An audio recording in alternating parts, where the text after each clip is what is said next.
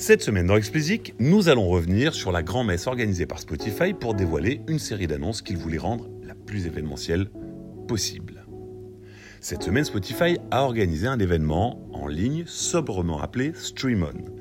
Il s'agissait d'une sorte de communiqué de presse vidéo de plus d'une heure dans laquelle Daniel Eck faisait le point en chiffres sur Spotify, en mettant bien entendu l'accent sur les bienfaits de la marque suédoise sur le marché de la musique.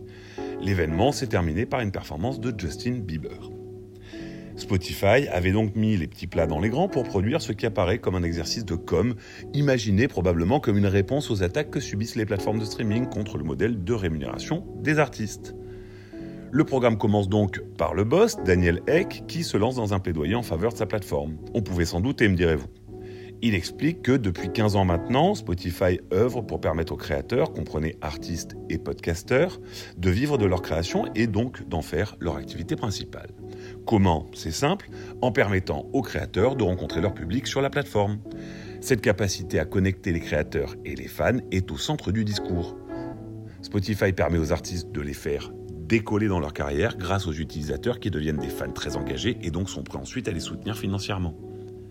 Si on lit entre les lignes, Eck dit simplement que grâce à Spotify, il n'a jamais été aussi facile de construire une communauté de fans nombreuses, multipliant les opportunités de vivre de ses créations. Il décrit cette relation fan-créateur comme un cercle vertueux. Ensuite, il va plus loin, il explique que depuis 15 ans, on assiste à une renaissance de l'audio. Il insiste bien sur le fait qu'il parle d'une renaissance et pas d'une restauration. Ce qui veut dire par là, c'est que le chapitre ouvert selon lui avec l'explosion des DSP nécessite de redéfinir les règles de l'industrie et non de restaurer les anciennes. Petit message envoyé aux nostalgiques des magasins de disques et des radios FM, ce temps-là est révolu et pour de bon. Pour lui, à l'époque, l'industrie était tenue par une poignée de gens qui pouvaient produire une petite quantité d'artistes qui se retrouvaient dans des magasins aux rayons limités et programmés par des radios aux playlists elles aussi limitées en place.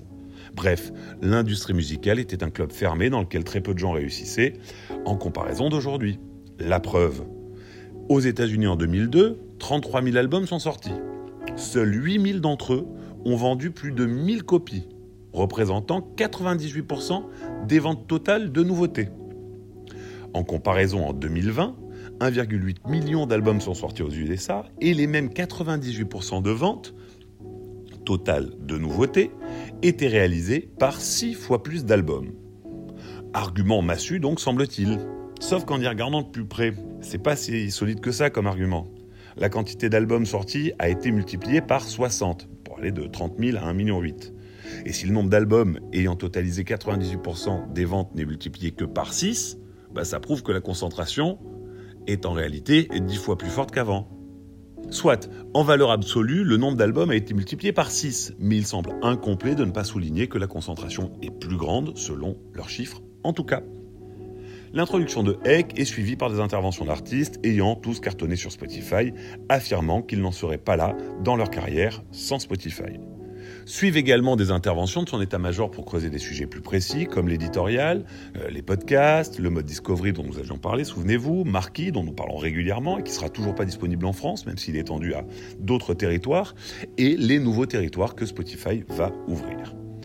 Et puis arrive le, passage que tout le monde attend sur la monétisation, à grand renfort de chiffres. 57 000 artistes représentent 90% des streams totaux mensuels de Spotify. Ce chiffre a été multiplié par 4 ces 6 dernières années. Cela prouve qu'un nombre croissant d'artistes sont écoutés par les utilisateurs. Ces 4 dernières années, le nombre d'artistes dont le catalogue a généré 1 million de dollars sur la plateforme a augmenté de 82% environ pour toucher pour représenter pardon, environ 800 artistes. Ce dont le catalogue a généré 100 000 dollars de revenus a augmenté de 79% pour représenter environ 7500 artistes. Enfin, il est expliqué que plus vous avez de succès sur Spotify, plus vos autres sources de revenus progressent. Ainsi, les, fonctionnalités de merch et de vente de tickets sur la plateforme auraient permis à 370 000 artistes de générer des revenus. On se dit qu'on va nous parler de modèles de répartition, de per stream, autre chose comme ça, mais non. On enchaîne directement sur les témoignages des artistes qui ont réussi sur Spotify, et personne n'en doutait, ils sont assez nombreux. Et puis c'est à peu près tout. Alors que dire de cet exercice de style? Le format était très bien pensé et très bien produit, il faut bien le reconnaître. Extrêmement bien rythmé, vous gardait attentif. la prestation de Bieber à la fin a dû ravir ses fans. Et sur le fond, mais que dire? Ah, C'est compliqué. Spotify a raison de dire que les, que les plateformes comme la leur ont changé pour toujours le business de la musique. Ils ont également raison de dire qu'ils ont permis d'abattre la plupart des barrières qui limitaient l'accès à la création musicale d'une part et à la découverte musicale d'autre part. Ils ont toujours raison de dire que dans l'ensemble, ils permettent à toujours plus d'artistes et de créateurs de vivre de leur passion. Mais après l'année que ces mêmes créateurs viennent de passer, devant l'effondrement des revenus, souvent déjà maigres d'une majorité d'artistes, devant les débats enflammés autour du business model du streaming, l'exercice de la plateforme suédoise semble un peu court, presque coupé de la réalité. J'imagine la réaction des artistes qui, à travers le monde, grondent de plus en plus fort contre un système qu'ils perçoivent comme injuste. Mon impression est que cette crise révèle au grand jour que plus personne n'écoute l'autre dans cette industrie. Les artistes, les producteurs, les plateformes ont l'impression que le dialogue de sourds est partout. À cet égard, Spotify vient de montrer qu'en restant sur la même ligne de communication, ligne qu'ils tiennent déjà depuis plusieurs années, ils s'adressaient peut-être plus au marché financier qu'à l'industrie musicale le 22 février. On peut le penser. Allez, c'est tout pour cette semaine. Si vous ne l'avez pas encore fait, abonnez-vous à la newsletter. Le lien est en description. Pour me soutenir, donnez-moi 5 étoiles sur Apple et abonnez-vous où que vous nous écoutiez.